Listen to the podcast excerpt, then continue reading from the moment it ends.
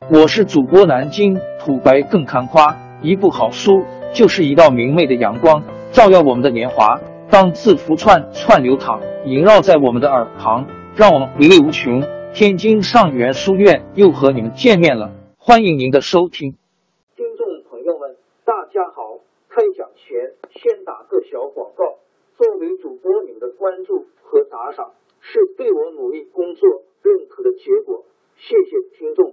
天津上元书院、南京土白更堪夸主播最新专辑《平话祖国华夏上下五千年》终于上线了，一部宏伟巨作。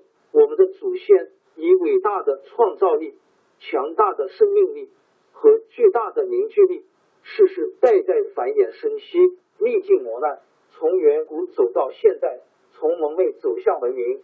全书共计。两百八十三回，作为播客，我劳动我所得，付费的有声书来了，你愿意为此花钱花时间吗？评话中华上下五千年专辑的进度更新按听众的关注和评论而定。喜马拉雅号 UID 七三二六四零二二，微信号 sh 八五七三零一四四九，请多多关注。多多打赏，谢谢大家，谢谢。下面正式开讲《评话中华上下五千年》专辑。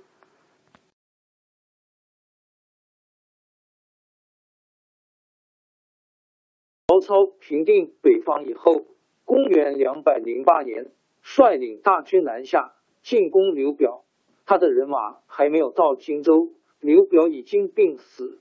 他的儿子刘琮。听到曹军声势浩大，吓破了胆，先派人求降了。这时候，刘备在樊城（今湖北襄樊市）驻守。他听到曹操大军南下，决定把人马撤退到江陵（今湖北江陵）。荆州的百姓听说刘备待人好，都宁愿跟着他一块撤退。曹操赶到襄阳，听说刘备向江陵撤退。又打听到刘表在江陵积了大批军粮，怕被刘备占去，亲自率领五千轻骑兵追赶刘备。刘备的人马带了兵器装备，还有十几万百姓跟着他，每天只能行军十几里。曹操的骑兵一天一夜就赶了三百多里，很快就在当阳长坂坡（今湖北当阳县东北）追上了刘备。刘备的人马被曹操的骑兵冲杀的七零八乱，还亏得张飞在长坂坡抵挡了一阵。刘备、诸葛亮才带着少数人马摆脱追兵，但是往江陵的路已经被曹军截断，只好改道退到夏口，在今湖北武汉市。曹操占领了江陵，继续沿江向东进军，很快就要到夏口了。诸葛亮对刘备说：“形势紧急，我们只有向孙权求救一条路了。正好孙权怕荆州被曹操占领，派鲁肃来找刘备，劝说他和孙权联合抵抗曹军。诸葛亮就跟鲁肃一起到柴桑（今江西九江西南）去见孙权。诸葛亮见了孙权，说：现在曹操攻下了荆州。”马上就要进攻东吴了，将军如果决心抵抗，就趁早同曹操断绝关系，跟我们一起抵抗；要不然，干脆向他们投降。如果再犹豫不决，祸到临头就来不及了。孙权反问说：“那么，刘将军为什么不投降曹操呢？”诸葛亮严肃的说：“刘将军是皇室后代，才能盖世。”怎么肯低三下四去投降曹操呢？孙权听诸葛亮这么一说，也激动的说：“我也不能向江东土地和十万人马白白的送人。不过刘将军刚打了败仗，怎么还能抵抗曹军呢？”诸葛亮说：“您放心吧，刘将军虽然败了一阵，但是还有水军二万，曹操兵马虽然多，远道追来。”兵士也已经精疲力尽。再说，北方人不习惯水战，荆州的人对他们不服。只要我们协力同心，一定能够打败曹军。孙权听了诸葛亮的一番分析，心里挺高兴，就立刻召集部下将领讨论抵抗曹操的办法。正在这时候，曹操派兵士下战书来了。那信上说：“我奉大汉皇帝的命令，领兵南征。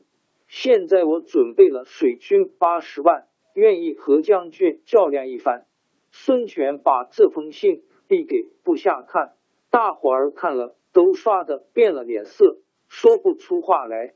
张昭是东吴官员中资格最老的，他说：“曹操用天子的名义来征讨，我们要抵抗他，道理上输了一招。再说，我们本来想靠长江天险，现在也靠不住了。曹军占领了荆州，又有上千艘战船。”他们水陆两路一起下来，我们怎么也抵挡不了。我看只好投降。张昭这一说，马上有不少人附和，只有鲁肃在旁边冷眼旁观，一声不吭。孙权听着听着，觉得不是滋味，就走出屋子。鲁肃也跟着出来。孙权拉着鲁肃的手说：“你说说该怎么办呢？”鲁肃说。刚才张昭他们说的话全听不得。要说投降，我鲁肃可以投降，将军就不可以，因为我投降了，大不了回老家去，照样跟名士们交往，有机会还可以当个州郡官员。将军如果投降，那么江东六郡全都落在曹操手里，您上哪儿去？孙权叹了口气说：“刚刚大家说的。”真叫我失望，只有你说的才合我的心意。散会以后，鲁肃劝孙权赶快把正在鄱阳的大将周瑜召回来商量。周瑜一到柴桑，孙权又召集文武官员讨论。周瑜在会上慷慨激昂的说：“曹操名为汉朝丞相，其实是汉室奸贼。这次他自己来送死，哪有投降他的道理？”他给大家分析了曹操许多不利条件，认为北方兵士不会水战，而且老远赶到这陌生地方，水土不服，一定会生病。兵马再多也没有用。孙权听了周瑜的话，胆也壮了。他站起来，拔出宝剑，豁的一声，把暗戟砍去一角。他严厉的说：“谁要再提投降曹操？”就跟这案桌一样。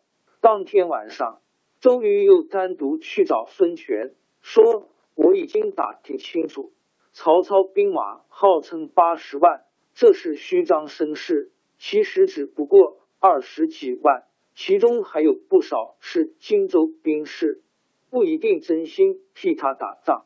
您只要给我五万精兵，我保管把他打败。”第二天，孙权任命周瑜为都督。拨给他三万水军，叫他同刘备协力抵抗曹操。周瑜领兵进军，在赤壁（今湖北武昌县西赤鸡山）和曹军前哨碰上了。果然不出周瑜所料，曹军兵士很多人不服水土，已经得了一病。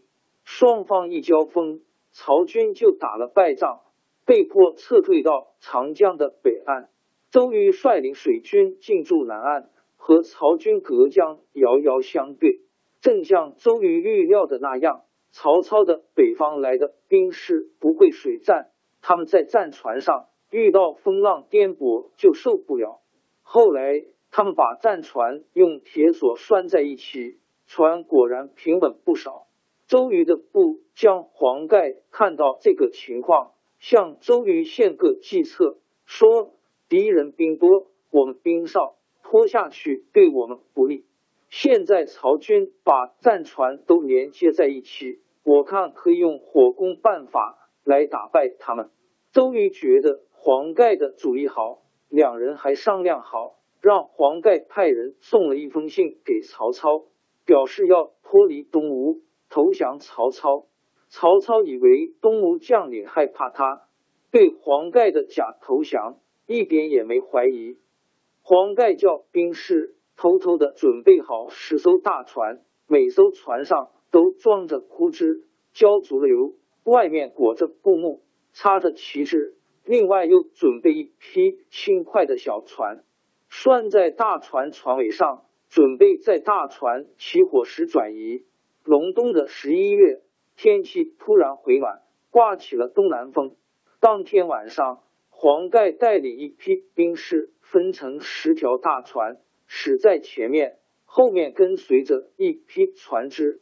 船队到了江心，扯满了风帆，像箭一样驶向江北。曹军水寨的将士听说东吴的大将来投降，正纷纷挤到船头看热闹。没想到东吴船队离开北岸约摸二里光景，前面十条大船。突然，同时起火，火借风势，风助火威，十条火船好比十条火龙一样闯进曹军水寨，那里的船舰都挤在一起，又躲不开，很快的都燃烧起来。一眨眼功夫，已经烧成一片火海。